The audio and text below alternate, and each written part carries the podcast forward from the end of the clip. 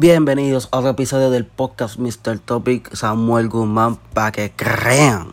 Este episodio tratará del, de mi predicción hacia el evento WrestleMania Backlash que mañana. Disculpen porque he tardado mucho, pero es que WWE siempre tiene la manía, la mala costumbre de que antes, eh, un mes antes de ese pay-per-view confirman una o dos luchas y a, la, y a las últimas semanas te las confirman después todas.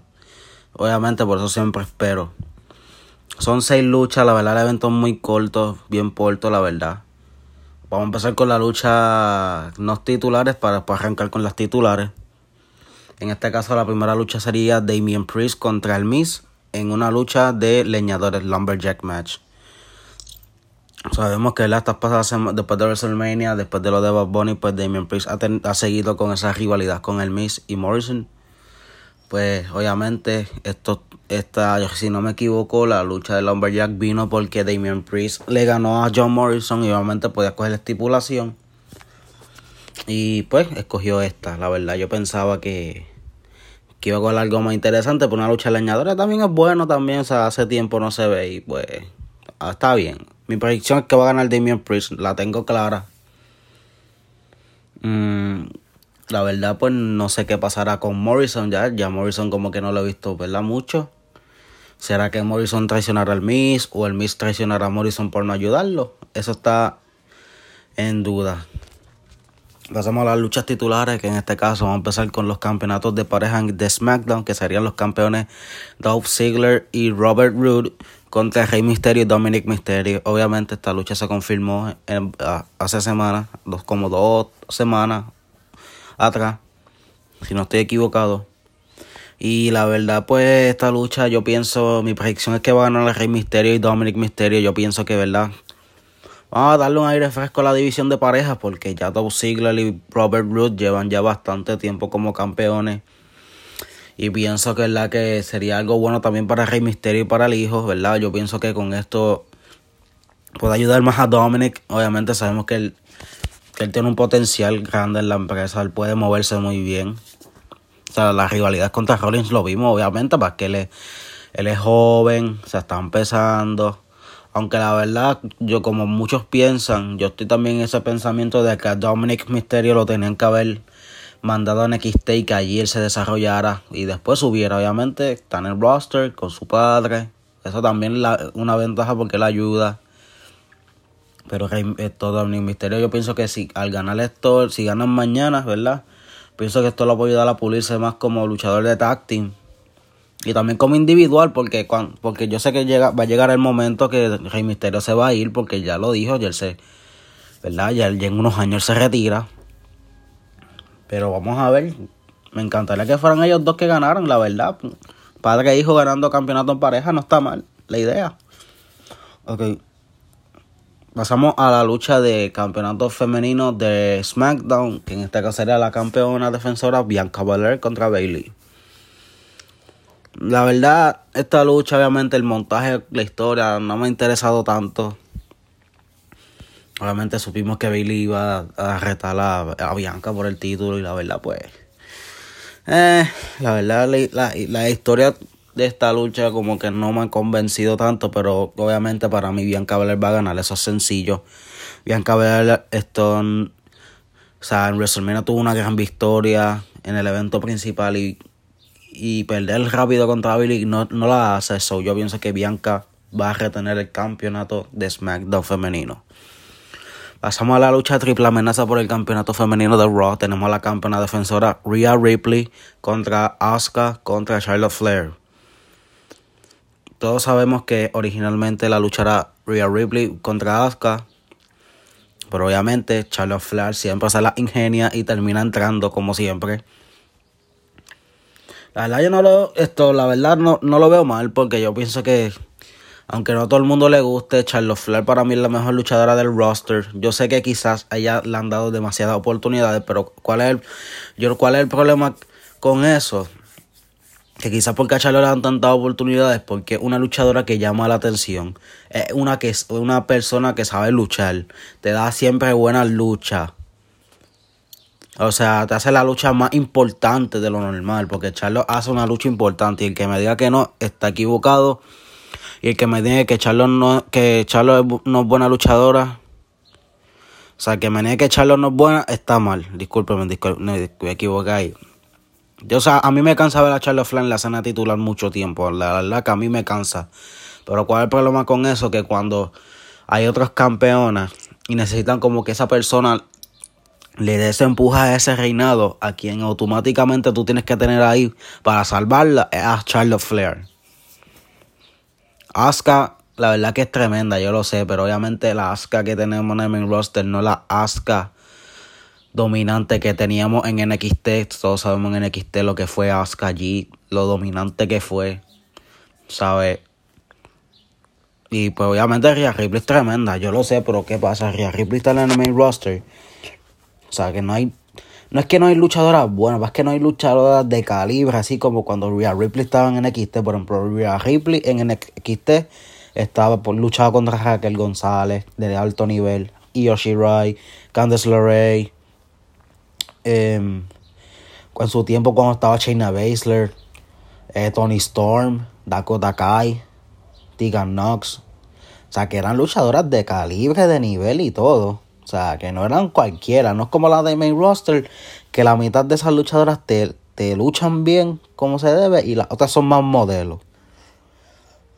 Obviamente, pues obviamente, esto, pues Charles Flair le añade importancia a esa lucha y pues yo pienso que Rhea Ripley va a ganar. Puede ser que Asuka coja el pin, el pinfall. ¿Verdad? Porque pienso yo que, que querrán proteger a Charlotte o que sea la misma Charlotte que coja el pin, ¿verdad? No se sabe qué va a pasar, pero pienso que Rhea Ripley va a retener porque no me gustaría que ya Rhea Ripley pierda rápido. Obviamente, antes de eso, pues darle esto, felicitaciones a Natalia y a Tamina, que ayer en SmackDown derrotaron a China y a Jax. La verdad que qué bueno por Tamina y por Natalia también. Son dos veteranas, son dos luchadoras que, que muchos han criticado, ¿verdad? Porque pierden, porque quizás no están a nivel, pero es que ellas se han mantenido fieles a su trabajo, fieles a la empresa.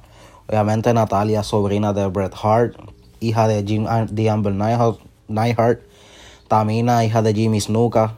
han, estado, han estado años. Natalia obviamente tuvo un reinado como campeona de divas reinado como campeona femenina de SmackDown. Y, y, Tamina creo que fue el campeonato 24-7, pero ese campeonato para mí, ponérselo allá como un reinado, ¿verdad? Que ella tuvo, no me, no me gusta, o sea, no.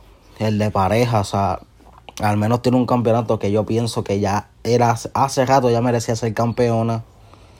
O sea, Tamina con, con una gran estatura, gran físico y la tienen bien bajada. O sea, eso la verdad que a mí no me gusta. No me gustó, pero con lo que pasó ayer estoy muy contento por ellas dos. La verdad, más por Tamina porque Tamina ha estado años, años, años y no, y no ha ganado nada. Y la gente lo pedía que a Tamina para que gane un campeonato, que le dieran la oportunidad. Y mira, por fin se cumplió. Yo espero que este reinado sea largo para ella, o sea, un reinado bueno, ¿verdad? Con buenas luchas, que le den por que, defiendan los campeonatos siempre, tú sabes, para que después no se quejen de que no las ponen a defender el campeonato. Ok.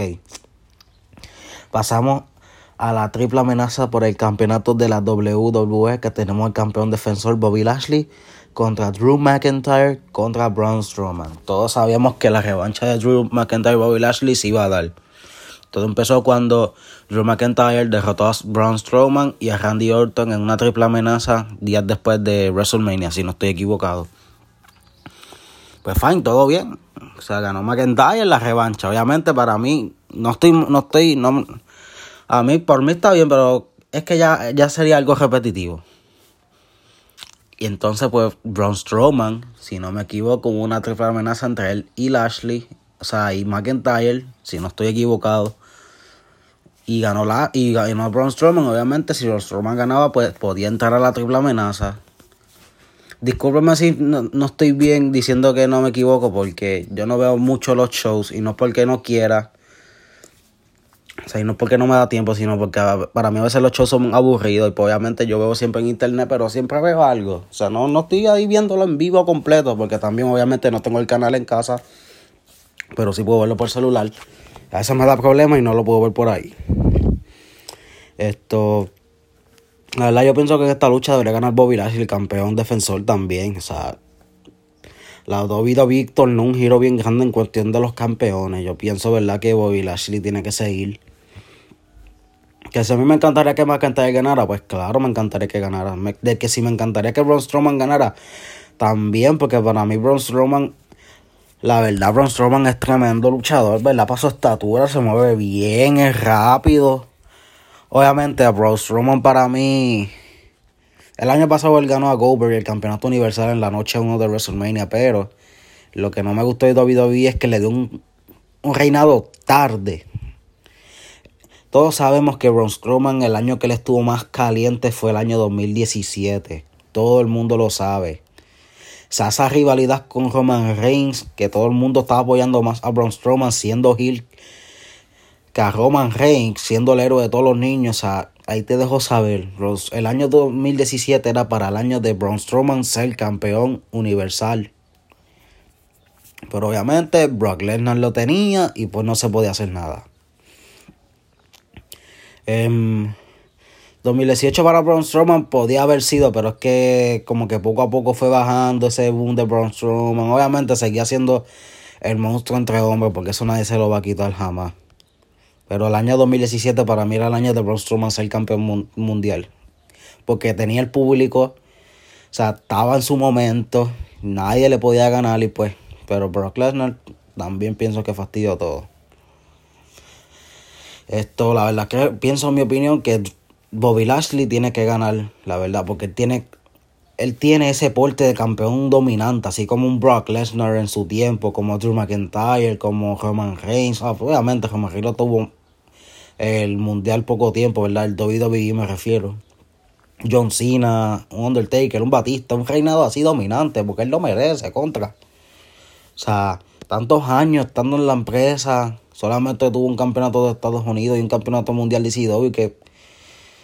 O sea, y después se fue, volvió en 2018. Estuvo básicamente estancado por el 2019 fue campeón intercontinental, pero lo hacían ver lucir débil. O sea, yo no tengo problema con que Finn le gane. La verdad me, me, gustó que Finn le ganara, pero contra, tú viendo el físico y el tamaño y la estatura de Lashley, tú hacerlo perder con un tipo más bajito y más flaco. O sea, contra esto WWE, o sea, tienes que mantener tu lógica. Sea, hacía a Lashley perder con gente que ni merecía ganarle a Lashley. Obviamente, y a Lashley volvió por un propósito, y todo el mundo lo sabe, que Bobby Lashley cuando regresó pidió a Brock Lesnar, y yo no sé por qué todavía Vince McMahon no le ha dado esa lucha. No se la ha dado. No sé por qué. La verdad yo pienso que si SummerSlam va a haber público, Vince McMahon tiene que aprovechar eso y traer a Brock Lesnar sí o sí. Contra Lashley o contra Roman Reigns. Y terminando esto, vamos ahora para, para mí la lucha más importante de este evento que es Roman Reigns, campeón universal defendiendo su título contra el gran Cesaro. No, esta, esta lucha para mí es la más importante del evento, para mí. Es la lucha por la cual yo me voy a sentar a ver el evento completo. Las demás están buenas, sí, están buenísimas, pero esta, o sea, primera vez que Cesaro tiene una oportunidad de un campeonato mundial en una lucha en solitario.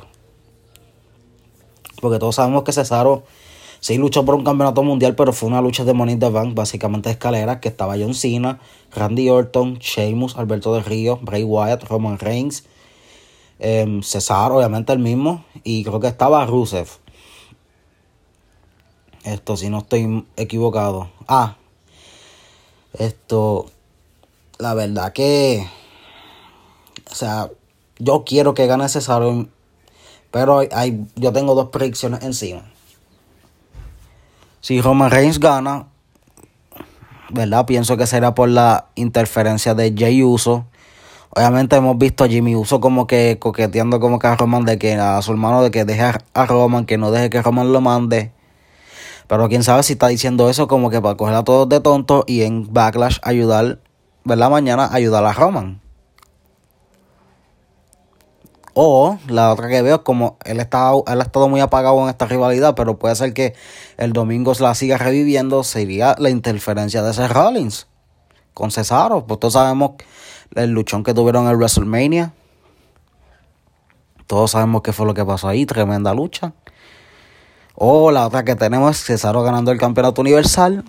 Y que Jimmy convenza a Jimmy, um, que discúlpeme, Jimmy convenza a Jay Uso de traicionar a Roman y que Cesaro sea campeón mundial.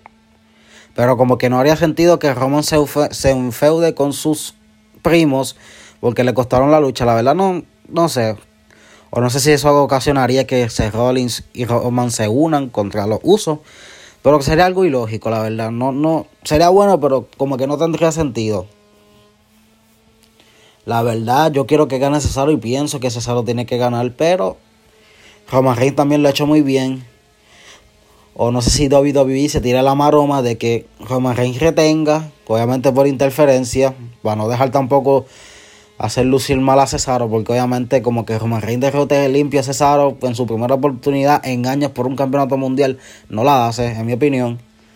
Y que los usos se unan a él de nuevo y que los usos ganen los campeonatos en pareja y Roman Reigns y los usos tengan, ¿verdad? Un, un stable, lo que sería, ¿verdad? Un equipo dominante. Algo que, ¿verdad? No se había visto cuando ellos tres se juntaban en 2016, 2015. La verdad hay muchas cosas en mente, pero me encantaría que ganara Cesaro. De perder Cesaro, pues yo pienso que Cesaro debe aprovechar y tener rivalidad con... Seguir con Seth Rollins. O si Alistair Black cuando regrese quiere, ¿verdad? Porque se han visto de forma de Alistair Black, quiere enfeudarse con Cesaro. La verdad a mí no, no, me tendría nada de molestia porque a mí me encanta esos dos, a esos dos luchadores juntos luchar, obviamente. Cesaro y Alistair Black, eso es digno de un evento principal. Pero la verdad, como muchos quieren, mi predicción es que al final de esta lucha es que Cesaro va a ganar. No sé cómo, ¿verdad? Pero Cesaro va a ganar.